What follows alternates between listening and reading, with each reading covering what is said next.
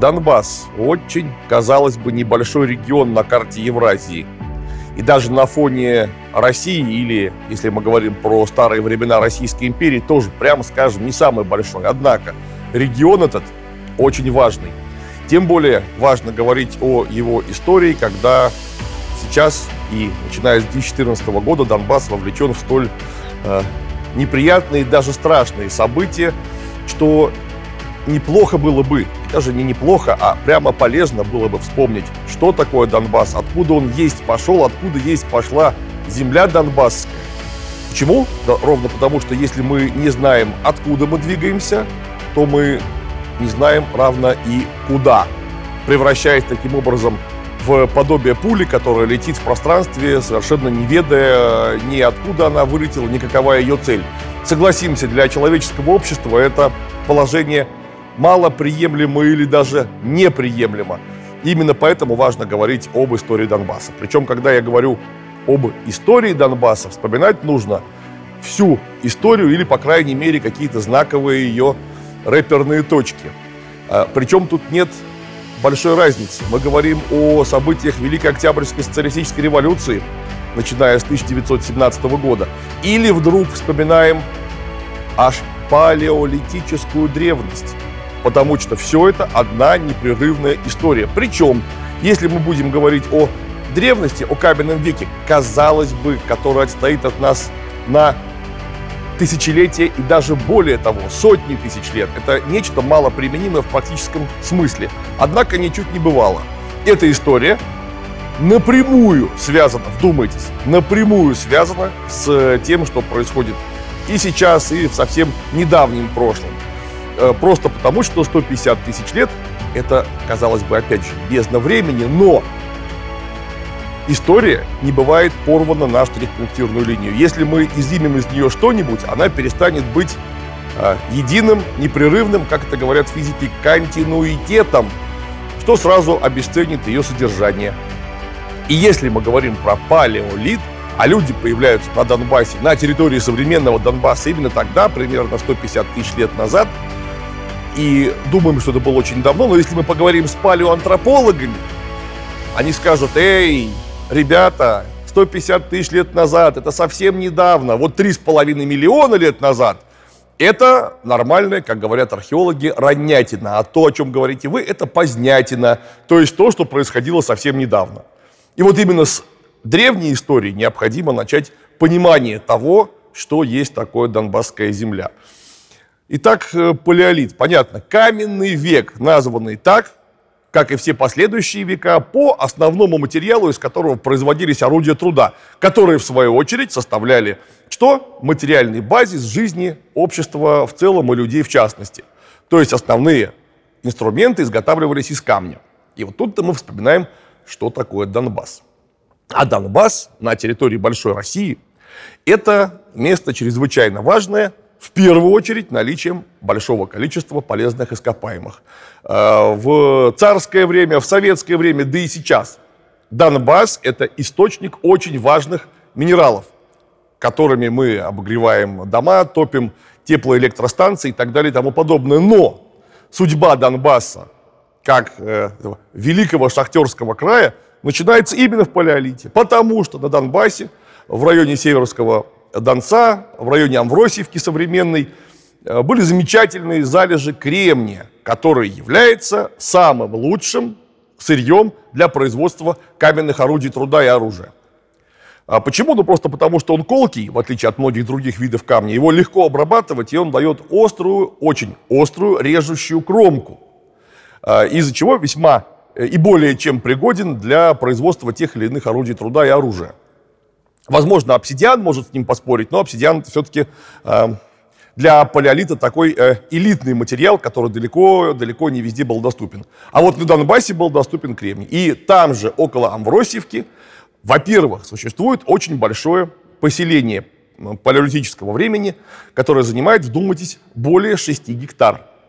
И если мы посмотрим на куда более позднюю историю, например, на средние века, 6 гектар вообще-то это размер средневекового города – вот люди уже тогда, в древности, умудрялись создавать столь крупные поселения, на которых, вдумайтесь, найдено около 15 тысяч каменных орудий труда оружия. Там же найдено несколько тысяч скелетов э, фауны, крупной фауны, наподобие зубров, э, туров, э, оленей и так далее. Вопрос большой, это люди устроили одну единственную загонную охоту и так вот за раз столько много животных набили, или, скорее всего, это плоды много десятилетней, а может быть даже много столетней человеческой деятельности. И когда мы посмотрим вот на, хотя бы только на это амвросиевское поселение, то мы э, увидим, что территория-то эта, несмотря на то, что мы сейчас говорим о какой-то безумной древности, о седой старине, как говорили наши предки, она была, эта территория, довольно густо населена. А, и в первую очередь, конечно, не только потому, что вот и степи, и леса степи, довольно благоприятный климат, там удобно заниматься основными занятиями людей рода племенного строя, охотой и собирательством. Нет, там еще, ко всему прочему, было то самое сырье, которое, вдумайтесь, экспортировалось на сотни километров вокруг. Ну, это, конечно, далеко не современный уровень глобализации, но для первобытного человека, которому просто так, без цели пройти э, и 20 километров было совершенно лишним занятием, а вот орудие труда и сырье, э, найденные, добытые в этом регионе, а, э, переходили в пользование к людям на Полтавщине, где-то около Киева, короче говоря, на сотни километров от исходной точки своей добычи. Настолько важным был Донбасс в то время именно как источник минерального сырья. Но шло время, и данная территория оказывается по-прежнему весьма удобной для расселения человека. Если мы отвлечемся от обсуждения палеолита, э, то мы э, вспомним, что палеолит сменяется неолитом, то есть эпохой нового камня, который дает, в свою очередь, такое знаковое событие в истории человечества, как неолитическая революция или переход от присваивающей экономики к производящей экономике, то есть от охоты и собирательства к земледелию и скотоводству. Хотя, конечно, и охота, и собирательство в том числе э, играли некую, хотя и уже вспомогательную роль. И неолитическая революция на территории Донбасса происходит около 4000 лет до нашей эры. Это, конечно, не столь ранние революционные события такого рода, как, э, например, в плодородном полумесяце, то есть в Месопотамии, которая являлась лидером, наверное, всей планеты в этом смысле. Но все равно, согласимся, э, э, довольно рано наши далекие прапрапрапредки на землях Донбасса вскочили вот на эту электричку технического прогресса. И вот тут-то начинается очень интересная история, потому что следом за неолитом, начинается сначала халколит, медно-каменный век, потом, собственно, медный век и эпоха бронзы, которая дает начало цивилизации в прямом смысле слова. И чем стал Донбасс вот для этого э, времени и для данного региона? А на Донбассе начинают добывать медь. Причем медь добывают довольно сложным э, методом, потому что, во-первых, есть э, пласты, которые залегают не глубоко и имеют удобный угол залегания. Понятно, древние люди их выкапывали обычным карьерным способом. Но, однако, есть и глубокие пласты, расположенные под неудобным углом. Ну и древние люди отличненько освоили шахтный метод добычи, который хорошо известен теперь, конечно, на куда более высоком техническом уровне, но тем не менее. Вот э, 4 тысячи лет до нашей эры начинается неолит, а уже в эпоху э, меди и эпоху бронзы люди добывают Медь – основа бронзового вообще э, производства и бронзовой технологии, в том числе и довольно сложным шахтным способом. И причем они умудряются не просто так добывать медь, они умудряются медную руду обрабатывать вручную при помощи кабельных инструментов за счет промывки водой, добиваясь в заготовках 60% содержания меди, что даже для э, современных условий считается, прямо скажем, неплохим результатом. Тут, конечно, я не специалист, меня могут поправить, но из всех источников исходя, которые я знаю, 60% даже сейчас это неплохо. А уж если мы говорим о бронзовом веке, так это вообще замечательно. И опять же, сырье с Донбасса э, начинает поступать уже на куда более э, широкие просторы. То есть мы говорим даже сейчас не о сотнях, а иногда, иногда даже о тысячах километрах экспорта. Ну, потому что, опять же, не будет меди, не будет бронзы. Тут, конечно, еще очень тонкий момент был с оловом, потому что медь с оловом дает бронзу. Или медь с мышьяком, например, но мышьяковистая бронза не очень хороша. А вот именно лавянистая бронза – это та самая бронза, которая дала нам настоящий бронзовый век. Но все-таки э, медь – это половина успеха. Без меди не будет бронзы. И, говоря об истории Донбасса, мы не должны забывать, что именно Донбасс стал одним из регионов, которые вообще в Западной Евразии дали старт цивилизации, в которой мы живем до сих пор. Потому что, вроде бы это не очевидно, но вот тот самый бронзовый железный век – это эпоха металла, в которой мы проживаем прямо сейчас. И если бы не усилия очень наших далеких э, прапрадедов в бронзовом веке на территории Донбасса, не было бы этой цивилизации, в которой мы сейчас имеем счастье или несчастье, выбирайте, кому как больше нравится, проживать. Как бы то ни было, это был не единственный регион, который явился локомотивом э, создания такого рода цивилизации, но одним из важнейших. Конечно, не для всего континента большого. Глобализация бронзового века – это глобализация довольно ограниченная, но, тем не менее, э, Донбасс оказался одним из центров. Мы знаем все хорошо крито-микенскую цивилизацию, цивилизацию э, месопотамскую, но и на нашей территории, на территории Донбасса мы наблюдаем, как друг друга последовательно сменяют чрезвычайно важные культуры, конечно, в археологическом смысле. Э, мы говорим, конечно, о ямной или древнеямной, катакомбной и срубной культурах. Они называются так по э, яркому, маркерному э, способу захоронения своих покойников. Ямное, понятно, это было выкапывание ямы, над которой насыпался курган. Э, катакомбная копалась шахта с боковым штреком, куда, собственно, и производилось захоронение с последующей засыпкой. Ну, а срубная, все ясно, в могилу помещался сруб, который иногда могли заменять каменным ящиком. Так как от столь э, глубокой древности мы имеем не очень много материальных следов, и тем более тогда не было письменности, поэтому археологи привычно называют э, те или иные культуры по какому-то э, типичному э, или наиболее характерному э, э, материальному следу. Один из таких следов это всегда захоронение. Вот, пожалуйста, у нас есть три последовательно сменяющие, иногда сосуществующие на одной территории друг друга культуры которые начинают развиваться здесь примерно с 19-18 веков до нашей эры и существуют до конца эпохи бронзы. Э, долгое время считалось, э, причем, конечно, не безосновательно, что это просто типичные способы захоронения для людей, которые, возможно, были этнически родственны друг другу, но никогда не создавали никакой общности. То есть это были разрозненные рода, возможно, племена, которые ну, просто жили недалеко друг от друга и перенимали некие обычаи из-за э, торговли, культурного обмена, смешанных браков и так далее. Э, и это в целом правильно. Но если мы посмотрим на археологию, вот начиная буквально с э, раскопок еще нашего старого Э, российского археолога Городцова, который раскапывал э, екатеринославские э, местности, до уже советской археологии, то мы можем однозначно сказать, что поселения располагались не просто близко друг от друга, а были напрямую экономически взаимосвязаны. То есть мы можем говорить об общей культуре. Конечно, это не народ или этнос в современном смысле слова ни в коем случае, но общности были чрезвычайно близкие. Судя по всему, говорили они на одном языке, учитывая, насколько у них был э, схожий набор инструментов и насколько схожие были культуры, можно говорить о протонароде, который формируется здесь. И э, срубная культура подошла буквально вплотную созданию цивилизации в полном смысле слова.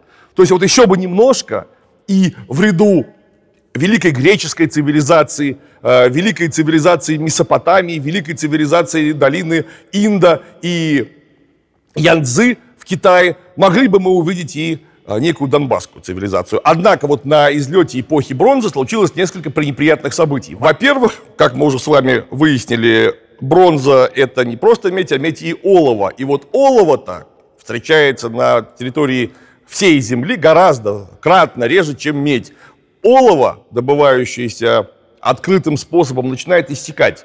То есть его делается все меньше. Большие проблемы с производством бронзового инструментария, который является основой жизни. Людям начинает быть нехорошо. И так как мизера ходят парами, как говорят картежники, одновременно бронзовый век вступает в эпоху засушливого климата.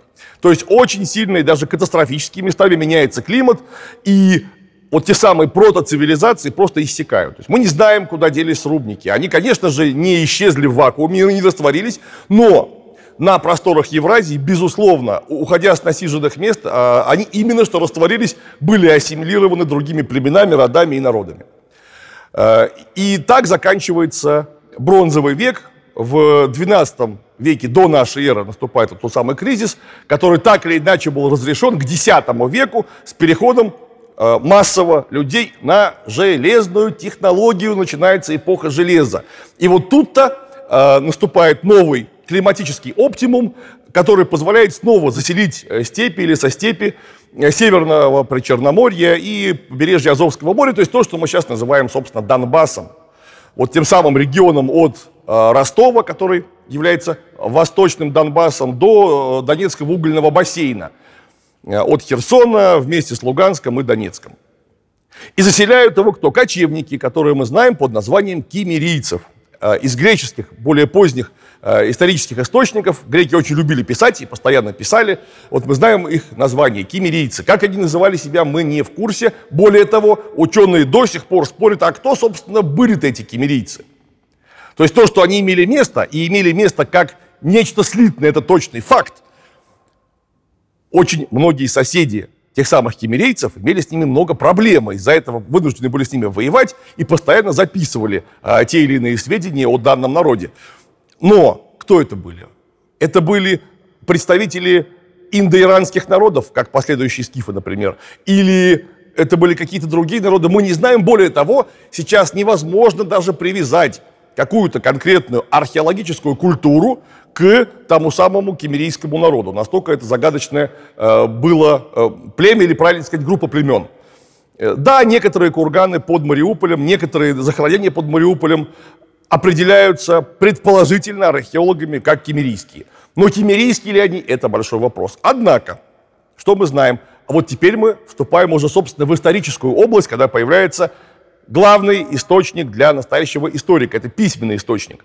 Кемерийцы, как кочевники, это были именно кочевники, скотоводы, которые э, освоили технологию э, приручения и разведения лошадей. Они постоянно беспокоили соседей. Урарту, будущую Армению, и, конечно, Ассирийское царство. И вот э, в 676 году ассирийцы, собравшись э, силами, нанесли очень мощное э, и сокрушительное поражение кемерийскому войску, о чем у нас есть масса записей, собственно, на территории Ассирии, а там в клинописных табличках, которые делались из глины, сохранялась и сохраняется по сей день просто бездна информации, в силу того, что глина не подвластна или почти не подвластна времени, она сохраняется прекрасно в земле. Следующий поход предпринял Ашура-Банипал, это великий ассирийский завоеватель, который тоже разбил кемерийцев. И вот так вот в постоянных войнах этот э, гордый народ ослабел. И вот тут-то из алтайских степей пришли скифы.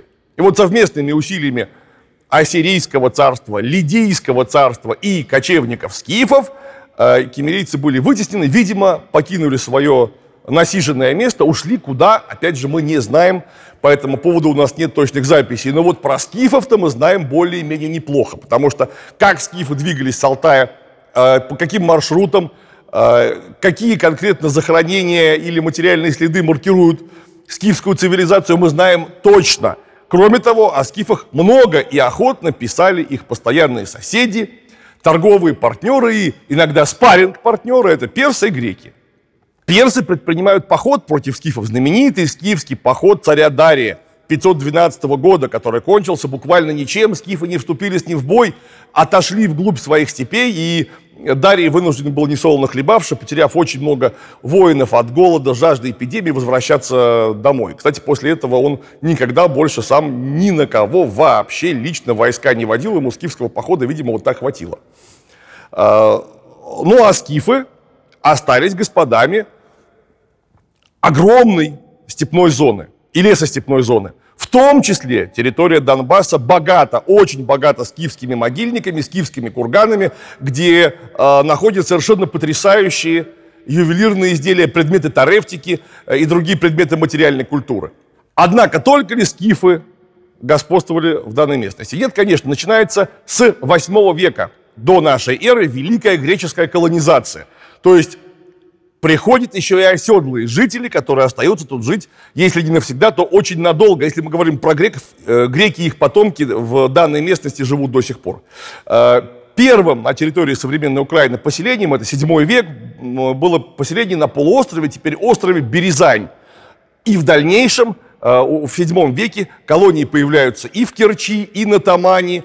Э, таким образом, полностью перекрыв городскими поселениями практически все побережье Северного Причерноморья и Азовского моря, где в уже эллинистическое время формируется могущественное Боспорское царство. Почему Боспорское? Казалось бы, Босфор – это пролив, отделяющий Грецию от современной Турции, э, или территорию континентальной европейской Турции от территории малазийской Турции, но был еще Боспор Кемерийский, названный так греками по имени э, тех самых легендарных кемерийцев. Это Керченский пролив знаменитый. Вот там вокруг него формируется Боспорское царство, э, которое достигает своего рассвета и сталкивается с, естественно, расширяющимся беспринципным завоевателем, хищником Запада Римской империи, которая в первом веке до нашей эры в ходе тяжелейших митридатовых войн по имени Боспорского царя Митридата громит Боспорское царство и сначала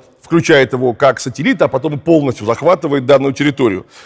Э, но э, римляне достигли естественного предела своего расширения, как всякая рабовладельческая империя, после расширения вошли в эпоху стагнации, а потом и упадка которые не замедлили воспользоваться соседи уже в нашу эру, то есть эпоху после так называемого Рождества Христова.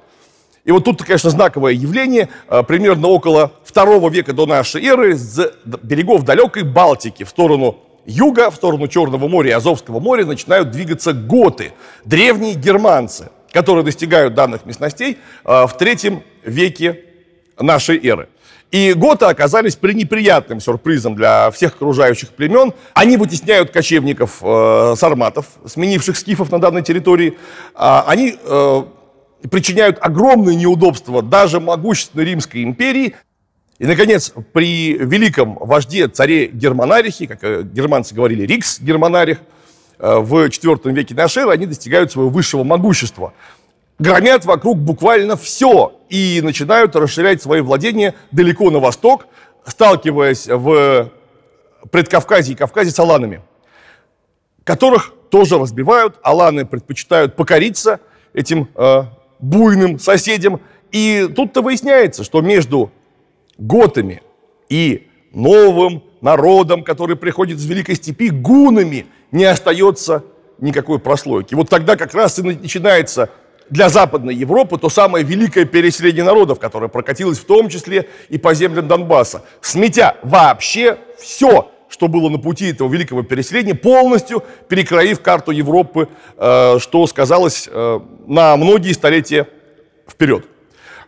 Кто самый знаменитый вождь гунов? Естественно, знаменитый Атилла, который часть готов согнал собственных насиженных мест, они вынуждены были уйти на запад, превратившись в вест готов, которые потом э, захватят Испанию и э, создадут там несколько вестготских королевств, и восточных готов, остготов, часть из которых вошли в состав той самой гунской орды. Э, но Атила, как мы помним, в 451 году потерпел поражение на каталаунских полях, э, остался чудом жив, еще два раза устраивал набеги на территорию Римской империи, пока не э, умер в 454 или 455 году нашей эры, после чего остготы поднимают восстание против сына Атилы и в Панонии громят гунов, добив буквально их могущество, так что гуны вынуждены были уйти э, или раствориться среди местного населения. И вот это-то маркирует конец античности, конец древней истории и начало средневековья о котором мы в обязательном порядке поговорим в следующий раз.